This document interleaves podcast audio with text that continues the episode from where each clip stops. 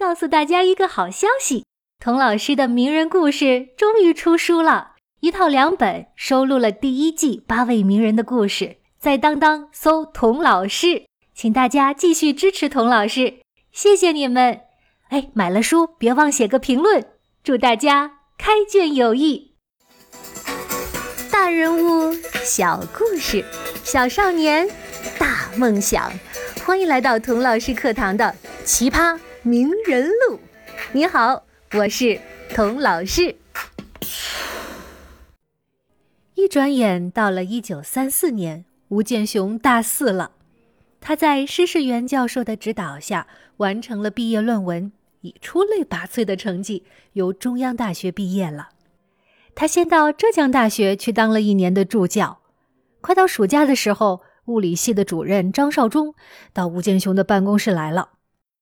建雄啊，你是块搞科研的料子，又年轻，正是做实验出成绩的时候，让你在这儿当助教，屈才了。你想不想到中央研究院去工作呀？那时的中研院理工实验馆在上海的愚园路，对着幽静的兆丰公园，分物理和化学两个所，是当时中国最顶尖的研究机构了。吴建雄当然很高兴的同意啦。这也成为他学术道路上一个重要的转折点，因为在那里他遇到了人生中的另一位贵人，他的名字叫顾敬辉。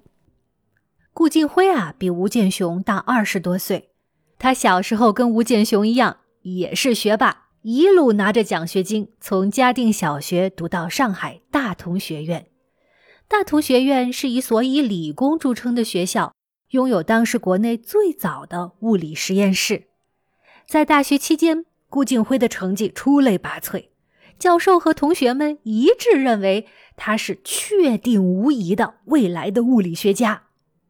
从上海大同学院毕业以后，顾敬辉远渡重洋到美国康奈尔大学学习，后来又考入耶鲁大学取得理学硕士学位，最后在密歇根大学攻读光谱学博士。一九三一年，顾敬辉成为中国首位物理学女博士。拿到博士学位后，顾敬辉就回国了，一边在南开大学、大同大学任物理系教授，一边呢在中央研究院物理研究所兼任研究员。吴建雄非常幸运的跟顾敬辉在一个实验室工作，这两位新女性同样的绝顶聪明。同样的雄心勃勃，也同样的好奇，同样的勤奋。他们当时计划在低温下测定某种气体的光谱，以此来窥探原子内部的奥秘。因为那个时候顾敬辉要奔波在两个大学任教，一周只能去一次实验室，所以大多数时间都是吴建雄独自一人，不分昼夜的待在实验室里。调试仪器，净化气体，一遍又一遍的抽高真空，几乎到了废寝忘食的地步。核物理实验室建在大楼底下，大概八十平米，阴暗憋闷。由于经费紧张和越来越动荡的局势，实验室啊经常停电，科研环境非常差。顾敬辉实在不忍心吴建雄在暗无天日的实验室中生生埋没了自己的前途，就劝他说：“微微呀，你应该出国深造，开拓开拓眼界。研究所这个池塘太小了，而且眼看呐又要打仗了，池塘的水都要干了。你要是愿意啊，我马上给你写一封推荐信。”推荐你去我的母校密歇根大学留学。吴建雄把这件事情回家一说，叔叔吴卓之马上决定出钱资助他。一九三六年，吴建雄顺利拿到密歇根大学的录取通知书，和同乡好友董若芬结伴同行，一起踏上了赴美求学之路。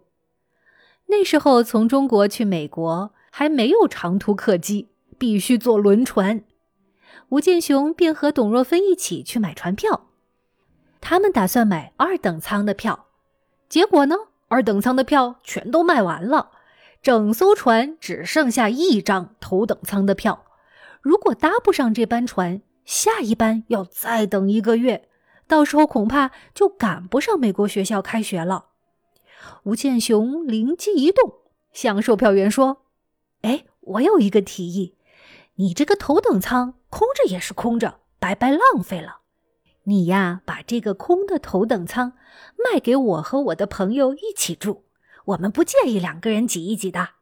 我们在二等舱吃饭，付二等舱的钱。”你相当于用两张二等舱的钱买了一张头等舱的票，一点不亏，反而有赚呐。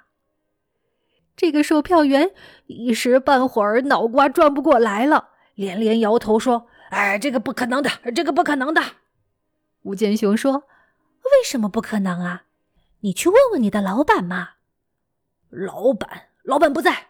吴建雄一点不灰心，没事，等你老板来了，你问问他。我明天再来。于是吴建雄和朋友就先回家了。他把事情的前前后后告诉了父亲，父亲也认为轮船公司不可能这么卖票给他。第二天，吴建雄回去一问，售票人说：“这个小妹妹果然机灵，老板真的同意了，哈哈！来，这是你们的票。”于是吴建雄和董若芬便以二等舱的票价。住进了胡佛总统号轮船的头等舱里，横渡太平洋赴美读书了。一九三六年八月，吴建雄的父母、家人和亲戚朋友一起来到黄埔外滩给他送行。吴建雄还记得那天，母亲哭得很伤心，最疼爱他的父亲和叔叔也十分不舍。本以为只是出国几年。很快就可以学成回国的，哪知道这一去就是三十七年。此处一别，吴建雄再也没能见到他最爱的爸爸妈妈。他这一走就是半生。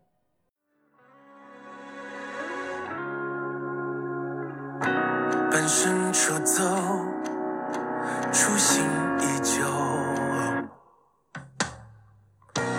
时光陪我长出坚硬的骨头，很少低头，很少善罢甘休。承受，又。一次包扎伤口，